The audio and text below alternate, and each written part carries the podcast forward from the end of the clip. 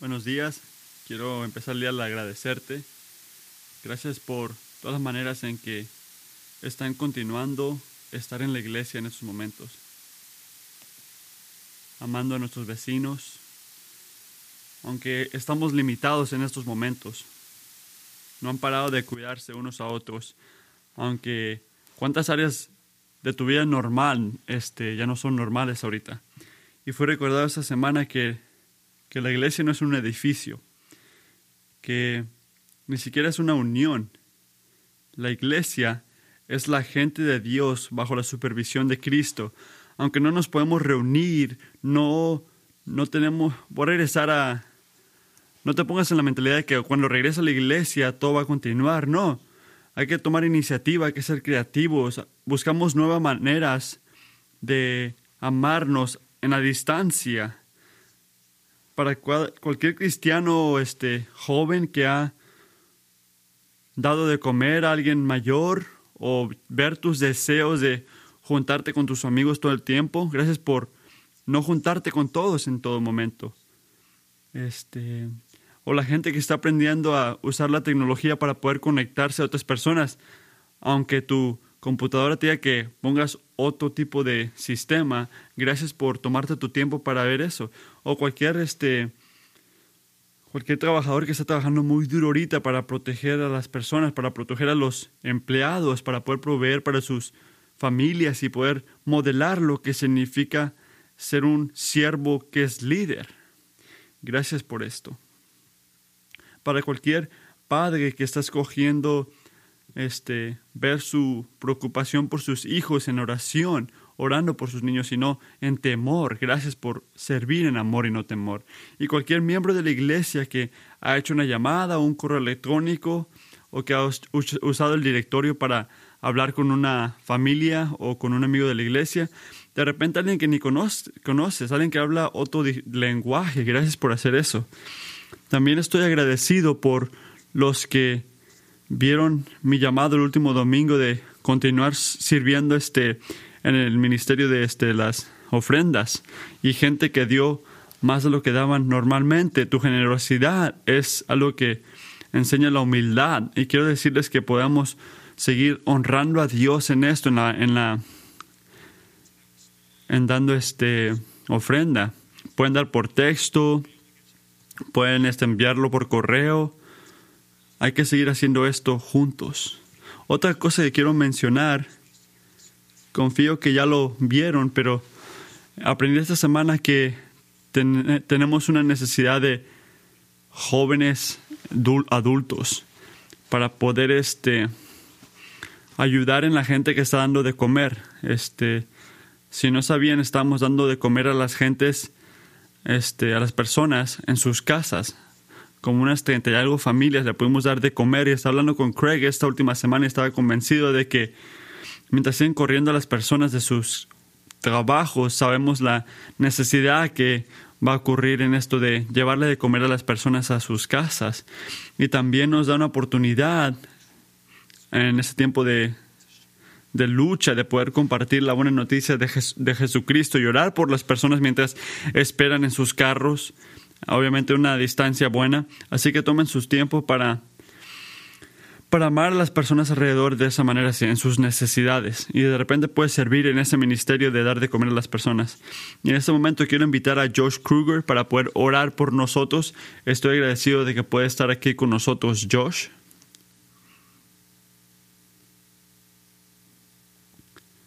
Buenos días, iglesia. Es un gozo estar con ustedes, aunque es por tipo, este, por teléfono o por pantalla. Es un gozo estar aquí, así que por favor oren conmigo mientras entramos aquí esta mañana. Agradece al Señor por lo que estás haciendo, lo que está haciendo en ti, por su amor fiel Agradece al Señor, al Dios de dioses, por su amor, porque su amor aguanta para siempre. Agradece al Señor de señores por su amor, porque no falla. Señor, esta mañana te quiero quiero empezar a decir lo que está ocurriendo, lo que vemos en Salmo 136, que tú eres bueno, que tú eres el Dios de dioses, el Señor de señores, y que tu amor aguanta para siempre. Aunque hay un tipo de pandemia en estos momentos, Así que Señor, confiamos en ti, confiamos en ti esta mañana mientras traemos nuestras necesidades, nuestros gozos a ti, que sabemos que tú eres fiel, eres fiel a cada uno de nosotros que está viendo esto, escuchándolo, viéndolo. Tu amor está aquí en este momento. Señor, esta mañana quiero específicamente agradecerte por dos cosas que ocurrieron en esta iglesia esta semana. Quiero agradecerte por Jason y Jessica por su nuevo niño Mace que, nació, nació en marzo 30. Gracias por la bendición de esa niña que acaba de nacer.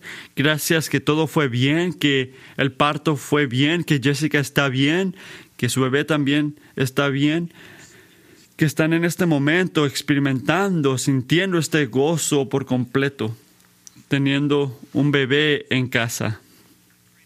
Te pido que pueda ser una bendición para ellos, te pido que puedan gozarse al ser padres y te pido que la puedas salvar en una edad joven y que puedas explicar y aclarar el Evangelio de Jesucristo a esa niña, que pueda creer. Padre, también quiero agradecerte por Víctor y por Yolai, por su matrimonio que ocurrió ayer. Gracias por, por unirlos en el matrimonio. Oramos por su matrimonio aunque era una boda muy pequeña y muy este, diferente, que puedan experimentar tu gozo mientras ellos entran en una vida eterna. Bendice su matrimonio, únelos por favor, que ellos juntos puedan servirte a ti por el resto de sus vidas. Ahora quiero traer necesidades a, ti estos momentos. Quiero orar por diferentes grupos de personas. Pero primero quiero orar por personas que han perdido sus trabajos o han estado impactados en sus trabajos por este tipo de pandémica y como un resultado están teniendo luchas este, financieras. Así que oro por estas personas. Te pido que puedas suplir en maneras supernaturales a las personas que necesitan ayuda financiera en estos momentos, Padre. Por favor, enséñate fiel en grandes maneras o pequeñas maneras en estos momentos. También oro por los que están trabajando o de casa o en el trabajo. Te pido que les des fortaleza a ellos, que les des sabiduría en cómo trabajar en cosas diferentes a lo que están acostumbrados, específicamente pido por las personas que están trabajando en los hospitales, te pido por los que son este, policías, esos hombres y mujeres que están enfrente luchando fuertemente con el público. Así que te pido por su protección, que ninguno de ellos agarren este virus, Padre, que puedan servirte y que puedan estar sanos mientras hacen este empleo que tienen. Dales fortaleza, dales fe en ti, Padre mío, en este proceso. Te pido por esos que están enfermos, sea una enfermedad crónica o un tipo de tos o lo que sea. Te pido, Señor, que tu mano de sanidad esté en estas personas, Padre, de nuestra iglesia, que puedan experimentar tu cercanía, que puedan sentir tu ah, que tú los sanes y que en este tiempo de repente están solos y enfermos, que puedan sentir eh, que el Dios está cerca de ellos, Señor, y que eso le traiga paz a sus corazones. Señor, te pido por esos que tienen a gente que aman, que están enfermos y que de repente ni siquiera pueden estar con esa familia, ese familiar. Te pido por este paz en sus corazones. Te pido por una confianza en ti, que tú eres el que el que está controlando esta situación de la manera que está y aunque ellos no pueden estar unidos en estos momentos que están luchando, tú estás ahí y tú eres el Dios presente. Tú no dejas a nadie solo, estás con la gente que amamos, Padre. Traeles paz. Te pido por las personas maduras, ya mayores en, mayores en, en esta iglesia, que los puedas sostener, que los puedas proteger, por favor. Este, dales una paz en sus mentes, Padre. Te pido por la gente que están solos en estos momentos que están solos y ni siquiera ven a otras personas, se sienten solos, extrañan la comunidad de la iglesia, amigos, familia, Padre, te pido que nos ayudes, nos ayudes en esta lucha de la fe. Te pido por, te agradezco por la tecnología que nos podemos conectar y que nos ayudes a poder usar la tecnología completamente en esos momentos para mantenernos conectados. Ayúdanos cuando nos sentimos solos, que sepamos que tú estás ahí, que nunca estamos solos. Te pido por las personas que cambiaron sus planes, matrimonios, vacaciones, viajes, reuniones que iban a tener. Te pido, Señor, que les des este alegría en ti, que les des este satisfacción en ti, sabiendo que tu plan es perfecto, que es bueno para nosotros y que en medio de medio del el cambio en nuestros planes podamos estar gozosos buscando de ti, el perfeccionista de nuestra fe. Padre, te pido por familias que están unidos en casa ahora, esposos, esposas, niños. Te pido que les des paz y por gozo. Te pido que los puedas proteger contra el conflicto y el enojo y la rebeldía en estos momentos. Te pido que las casas puedan ser lugares de paz en esta temporada. Te pido por esos que tienen miedo y tienen ansiedad en estos momentos, especialmente esos que tienen temor del futuro, que puedan confiar en ti, que puedan saber que tú los tienes en tu mano, Padre mío, que tú los cuidas y que tú estás en control de esta situación. Te pido que les puedas traer fidelidad a ellos y les puedas traer paz. Te pido por esos que batallan, que luchan con creer en tu bondad, que pueden decir, ¿cómo puede ser? ¿Cómo puede ser que Dios deja que algo así ocurra? Padre, por favor, ayúdalos. Ayúdalos a saber que tú eres bueno. Por favor, ayúdalos a enfocarse en el Evangelio de Jesucristo y decir, Dios envió a su Hijo por mí. No importa lo que está ocurriendo ahorita, pero en la eternidad Él ha sido bueno y va a continuar siendo bueno. Y en todas estas cosas sabemos, Padre, y creemos que tu amor es fiel y que aguanta para siempre. Nunca nos has dejado y no lo harás. Tú estás cerca a nosotros, estás en control. Padre, te pido por las finanzas de esta iglesia, que tú puedas, puedas proveer a los hombres y mujeres de esta iglesia, que podamos continuar teniendo las finanzas que necesitamos para poder ministeriar en esta iglesia.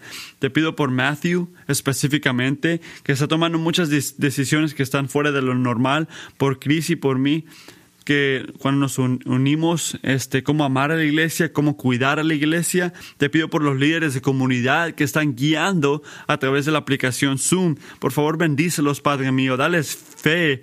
Dales fe para poder hacer esto y hacerlo bien, que nos podamos mantener conectados de esta manera. Padre, mientras nos preparamos por, por las semanas que vienen, te pido que prepares nuestros corazones por los tiempos que todavía van a ser duros, que no, nos sientamos tan preocupados, pero que podamos tener fe en ti.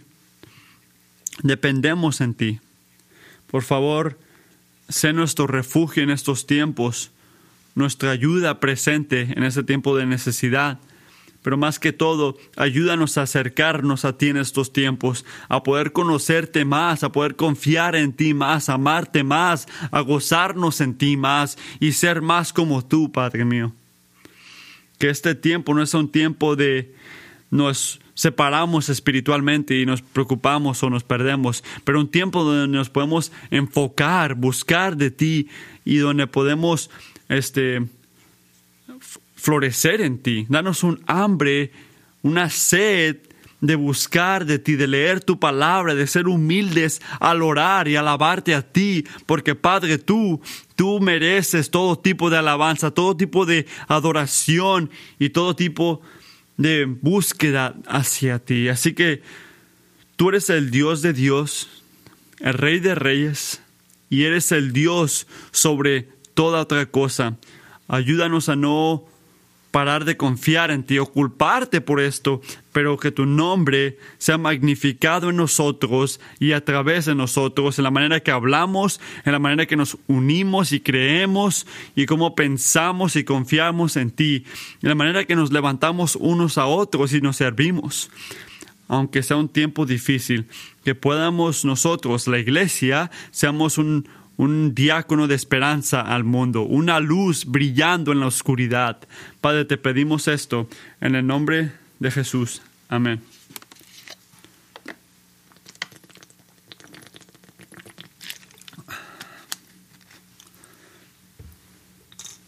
Si tienen tu teléfono en, en altavoz, por favor pon en mute. Escucho a alguien.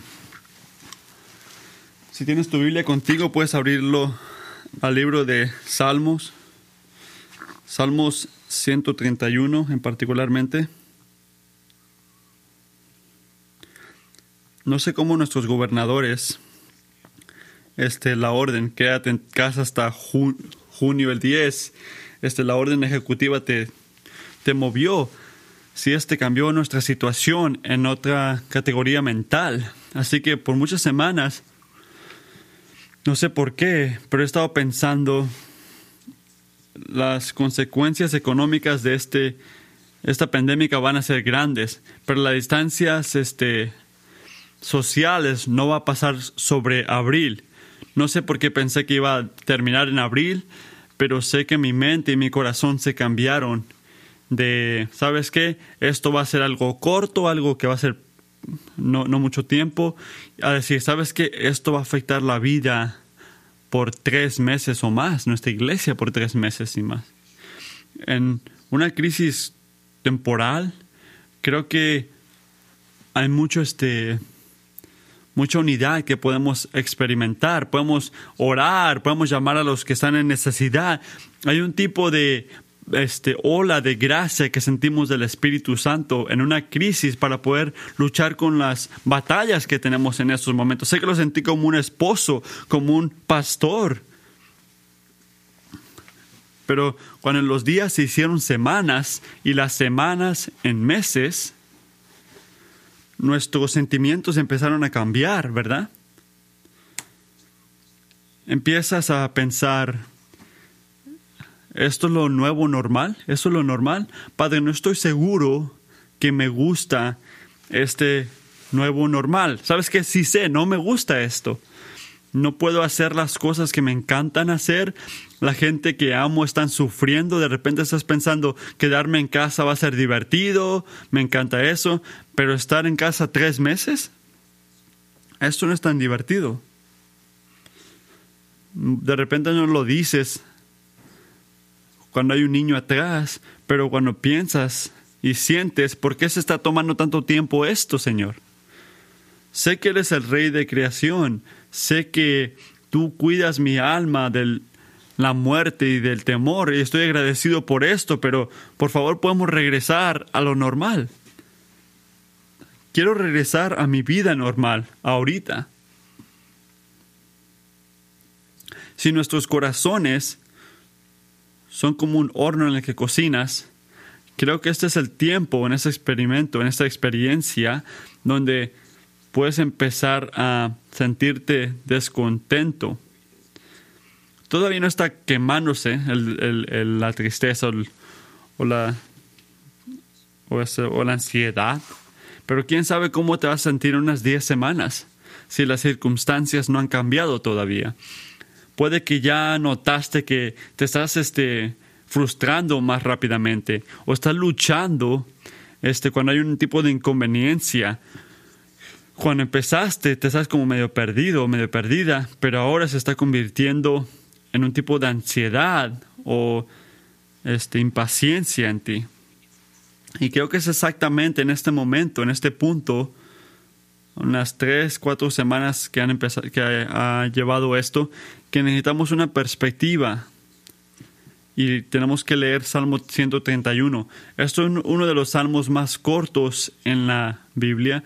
Creo que es como el 93 que leímos hace unas semanas, pero me encantan los salmos cortos cuando hay una lucha verdadera y esta en particularmente, de una manera muy memorable, habla directamente a esta lucha esta lucha con este, no estar contentos. Así que hay que escuchar la palabra de Dios.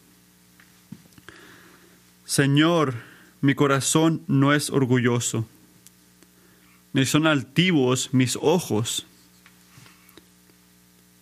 No busco grandeza, desmedidas, ni proezas que exceden a mis fuerzas.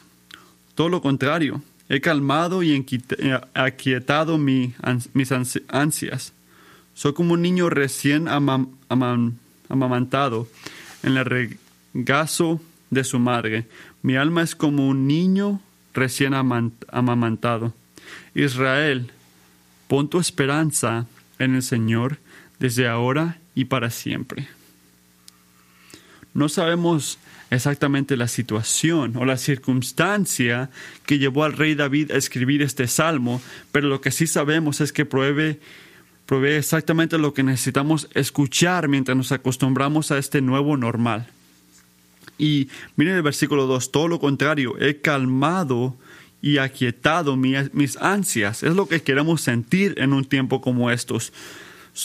Soy como un niño recién amamantado en el regazo de su madre. Mi alma es como un niño. No importa lo que viene, se siente en paz. Así que la pregunta que hago yo, ok, Señor, ¿cómo puedo hacer esto? ¿Cómo puedo llegar a este punto? Si vivir en lo bueno del versículo 2 es el enfoque, Mira eso. En el versículo número 2 es el enfoque y lo que vemos en el versículo 1 es lo que tenemos que quitar, dejar de ser. Y el versículo 3 lo que tenemos que ponernos para llegar al enfoque del versículo 2. Así que para unirlo todo, creo que este salmo nos enseña que estar contentos en Dios siempre es el fruto de, de humildad ante Dios. Hay una conexión en nuestro este, nuestra alegría y nuestro gozo en el Señor y nuestra humildad hacia Él. Así que estar contento en la lucha no es un resultado de ser como una persona que no le importan las cosas o tener dinero en el banco o un tipo de protección en casa. La alegría, estar contento, viene de ser humilde, hoy y para siempre. Ser humildes es el enfoque. Así que hay que considerar lo que nos tenemos que quitar. Miren el versículo número uno, el punto número uno. La ansiedad está enraizada en el orgullo. La ansiedad está enraizada en el orgullo. Piensen en esto. Ah, son tres imágenes negativas en el versículo número uno.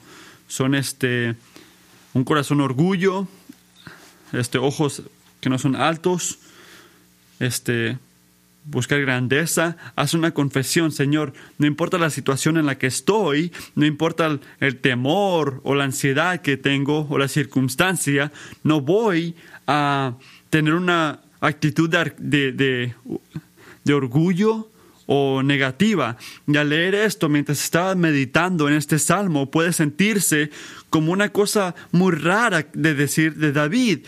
Normalmente decimos que el estar contento, el contento que vemos en el versículo 2, lo vemos con qué? Con la ansiedad o la preocupación o parar de sentir este, paz. Eso es lo contrario de estar contento. Orgullo, ¿qué tiene que ver orgullo con contento? ¿Cómo puede ser lo contrario? Pero pienso que ahí está la decepción del pecado. Pensamos que poquito preocupación, ansiedad, de repente temor es algo bueno. Es lo que la gente responsable hace, que le importa cómo ocurren las cosas, este, deben de sentir en un momento, en un momento de una pandemia. Pero esa no es la, la perspectiva de la iglesia, de la Biblia. Escuchen, el Señor dice que este, el temor no es algo bueno, la ansiedad no es algo bueno, es una expresión de orgullo, porque la raíz está en este, la tendencia eh, pecaminosa de jugar Dios al exaltar nuestros deseos, nuestros este, nuestra sabiduría sobre la del Señor. Así que la ansiedad, la preocupación es una, manera de ser orgulloso. Normalmente pensamos que alguien orgulloso es alguien que grita y dice lo, que, lo grande que son, las cosas que han hecho, pero el orgullo también se puede ver en maneras diferentes, diferentes sabores de preocupación y temor y no estar contento. Así que piensen en esto conmigo. ¿Qué dice la preocupación? ¿Qué dice la preocupación? Yo ya vi las posibilidades y yo concluí en mi grande sabiduría que todo lo que puede ocurrir aquí va a estar mal. Todo lo que puede ocurrir va a ser malo. ¿Estás, seguro de, ¿Estás seguro de esto, amigo? Parece que la presencia y el poder de Dios están este, separados de tu calculación. ¿O qué dice la preocupación? O, preocupación este, increíble. Dice, esta situación está completamente fuera de control. ¿Estás seguro? ¿Será orgullo hablando? Notas que detrás de esto hay una, un tipo de preocupación diciendo que sabes que Dios no está en control. Así que en esos dos, esos dos ejemplos, preocupación, nos estamos poniendo como que en una situación donde no vemos a Dios y nos sentimos y actuamos basado en esto. Hay otras maneras de esto. ¿Has escuchado o dicho? Con este oficial o si este gobernador haría su trabajo, entonces todo estaría bien.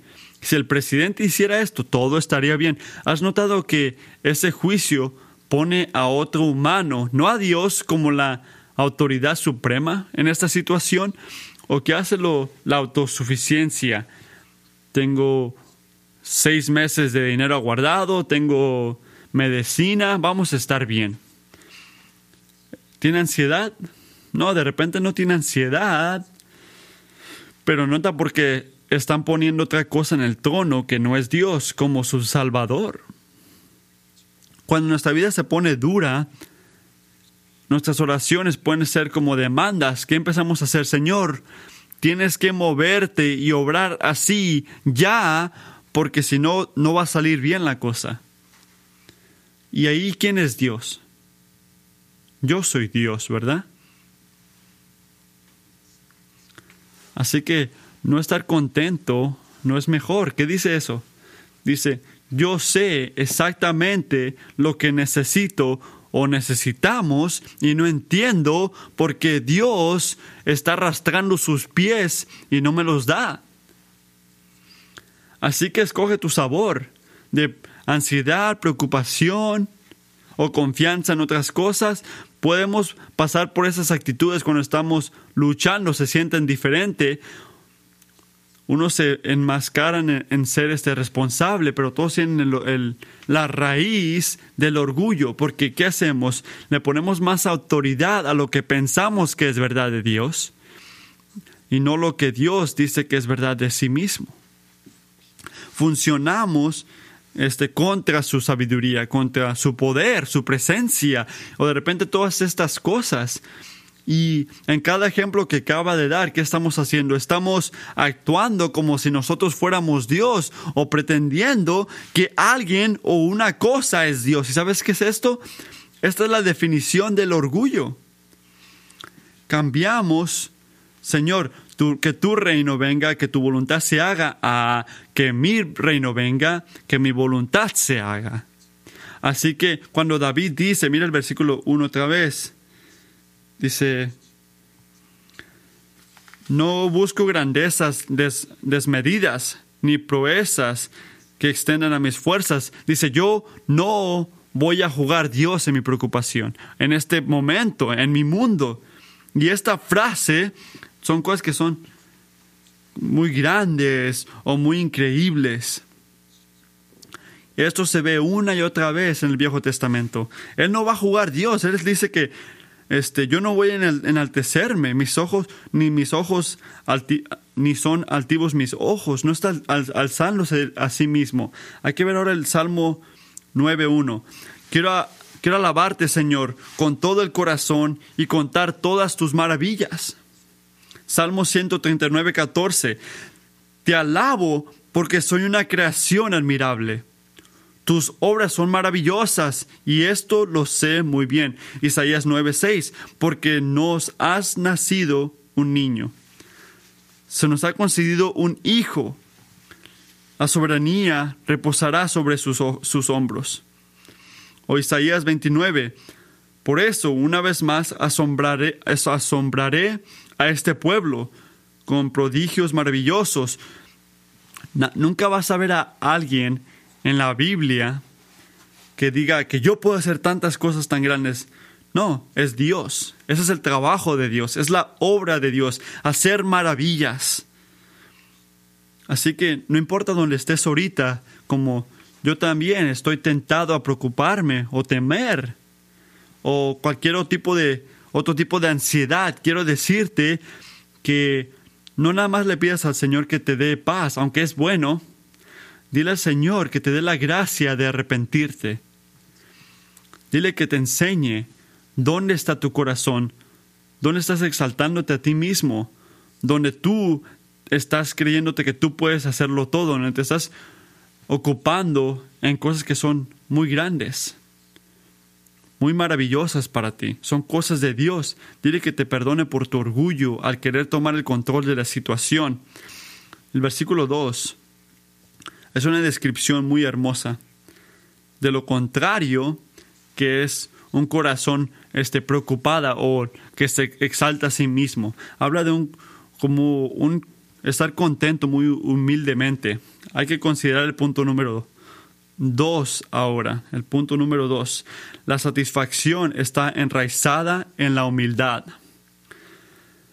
Así que si la ansiedad está enraizada en el orgullo, la satisfacción está enraizada en la humildad. Y a veces pensamos, Señor, quiero estar contento, quiero tener un corazón calmado, pero no sé cómo llegar ahí. Me siento y lo espero, que me brinque encima.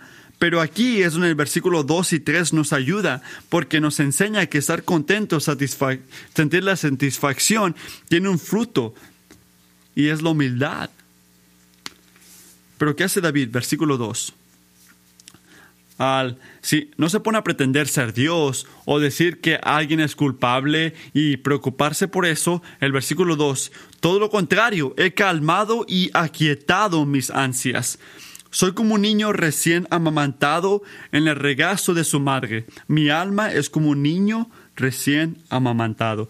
En unos minutos vamos a ver en cómo hacer eso, cómo calmamos nuestros corazones en la lucha. Pero a veces tenemos que enfocarnos en esta ilustración, porque es lo que es, esta foto de estar satisfacido. Y yo no lo entendí muy bien hasta que vi a mi esposa criar a mis niños, especialmente cuando eran más niños. Así que, ¿qué es un niño que no está fuerte? Un niño que todavía, un niño que todavía estaba siendo amamantado por su madre. ¿Qué hacen cuando están alrededor de su madre y sienten hambre? ¿Qué hacen cuando sienten hambre? Diez de cada diez veces empiezan a, moverse, inquietud, y si la mamá no les da de comer, le dejan saber a todo el mundo con un llorar que tiene a personas volviéndose locas por mucho tiempo. Dice, necesito ayuda ya, dice el bebé por un infante que no le importa. No hay espacio entre cuando sienten hambre y cuando empiezan a pedir comida, a pedir comida. No creo que le escuche a una mamá decir que su hijo que tiene hambre es una foto que es una foto de paciencia esperando que ella tenga tiempo para darle a comer. No, le deja saber. Así que cómo cómo se porta un niño, un niño amamantado con su madre. Y aquí es donde tenemos que tener cuidado con esta ilustración. De repente hay unas mamás escuchándome, los niños que tienen hambre no tienen nada que ver con mis, con mis niños ya mayores de 13, 14 años, 14 años, porque la mitad de nuestras conversaciones empiezan con que hay algo de comer aquí en casa. Comen más los niños mayores, pero no nos vamos a poner en estas situaciones. Pero ¿cuál es el principio aquí? ¿Cuál es el enfoque? ¿Qué quiso decir David aquí? Hay un niño débil. Un niño así es más calmado o más callado cuando necesita algo. Es más callado, más calmado, aunque tengan hambre. ¿Por qué? Porque ellos saben en el tiempo perfecto, en la manera perfecta, la mamá les va a dar de comer. Esto es un niño mayor.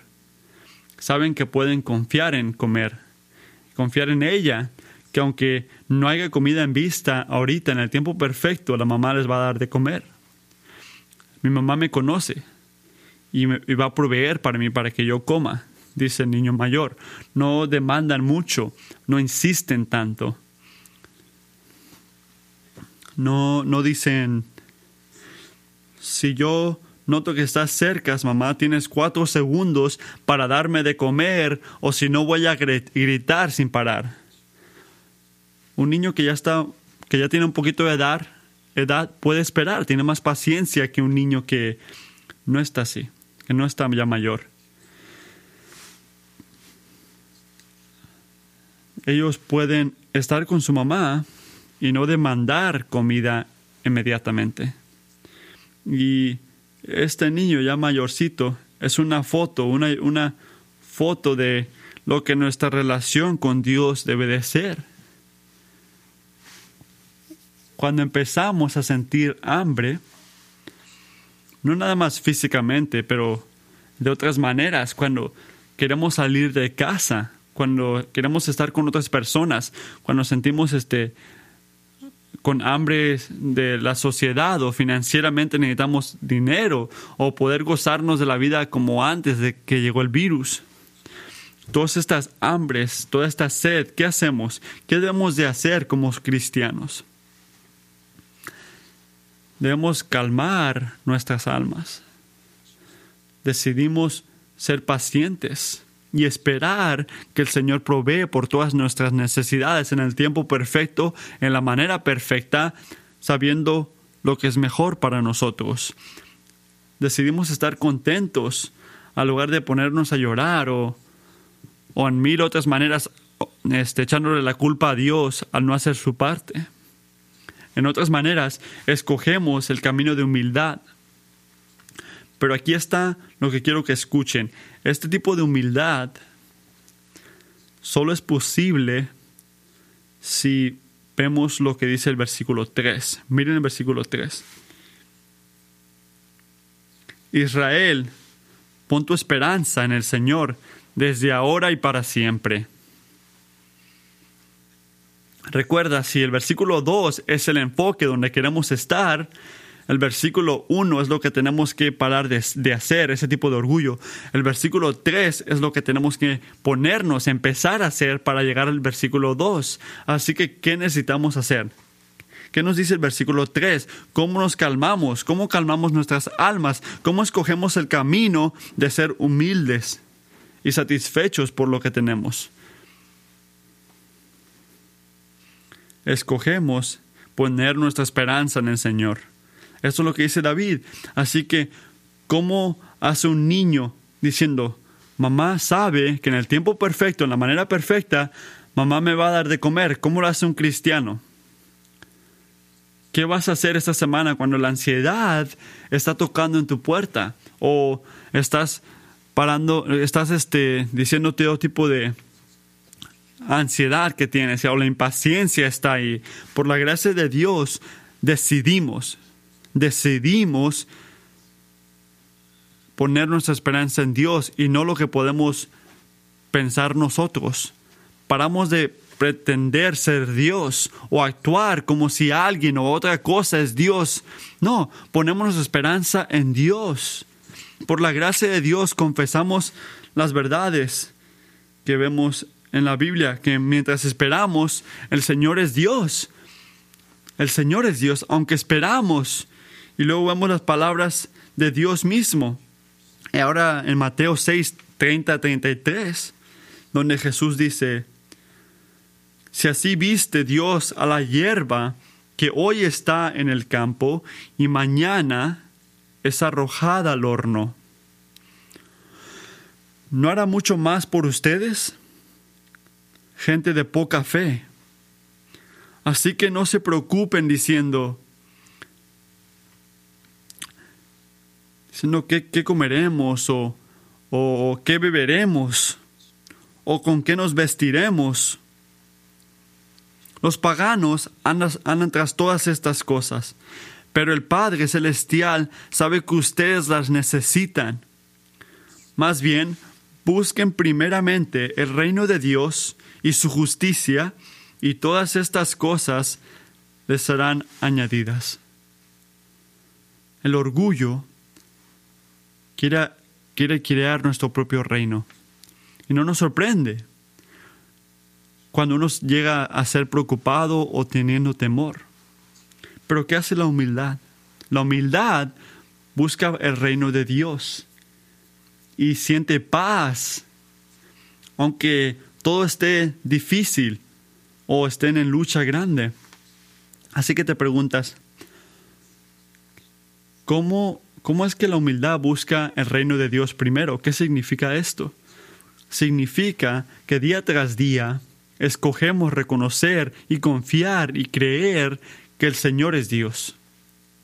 Que yo no soy Dios, que tú no eres Dios y que Dios, solamente Dios, merece toda nuestra esperanza y toda la confianza David no cayó su corazón a través de una, un juego mental donde paró de poner este, atención o no, no se trataba de yoga, que, que, que no, se no pensaba, no se trataba de meditar, no, él escogió el camino de humildad, no esperando en sí mismo o lo que él podía ver o lo que parecía bien o necesario en sus propios ojos, sino él esperaba en el Señor y solamente en Dios.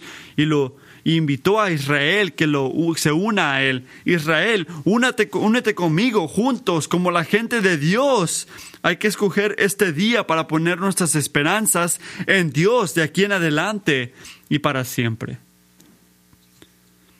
Y es lo que estoy orando por nosotros, que hoy nos enseñe Dios en este tiempo, en este tiempo de espera, que lo nuevo normal está lleno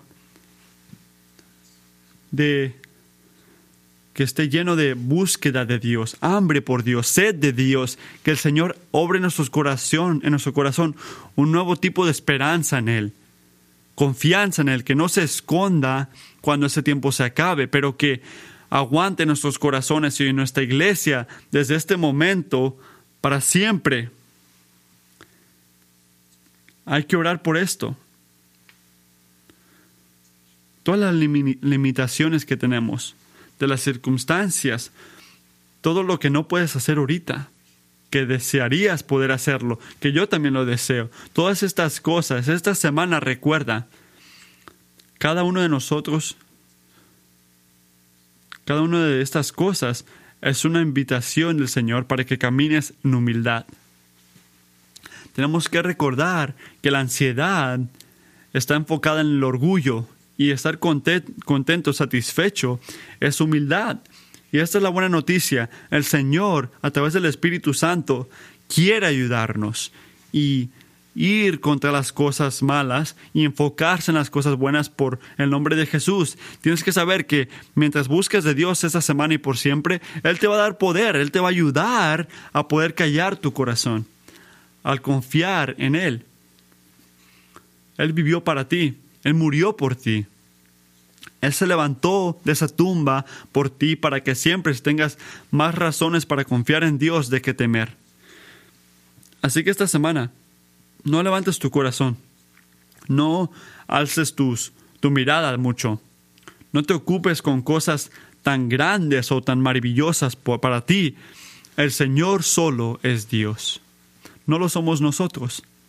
Él solo es Dios, Él solo merece tu confianza. Y esto, esto es una buena cosa. Así que no importa cómo se ven las siguientes semanas, el tiempo que tenemos que esperar para que regrese la vida normal que deseamos que, pueda regresar.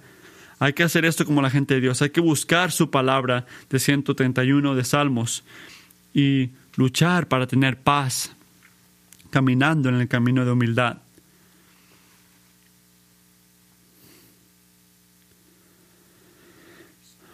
Padre, te agradecemos por como tu palabra nos ve en nuestra necesidad, en nuestras luchas. Padre, oramos que puedas continuar usando tu palabra como lo has hecho esta mañana para este, sentir un tipo de convicción del orgullo que tenemos. El orgullo es la raíz de muchas preocupaciones o ansiedad o temores que tenemos en este tiempo. Danos la gracia del arrepentimiento, Padre. Que no podamos tener corazones que se enaltecen, ojos que ven mucho para arriba. Cuídanos de dar vueltas en nuestras mentes. Preocupaciones, luchas que son muy grandes y increíbles para nosotros. Padre, líbranos de la tentación de jugar Dios o proyectarnos a un futuro sin Dios o actuar como alguien o algo es Dios. Todo esto es orgullo. Ayúdanos a ir contra estas cosas, a darle la espalda a estas cosas a través de tu poder, de tu gracia. Así que esta semana, en mil momentos, vistos o no, que podamos experimentar, sentir el gozo, la paz, la satisfacción que viene de ti. Como tu gente, día tras día, no importa el tiempo que esto dure, escogemos, elegimos caminar en el camino de la humildad. Ayúdanos con esto. Gracias en avanzado en la manera que lo vas a hacer. En nombre de Cristo Jesús, amén.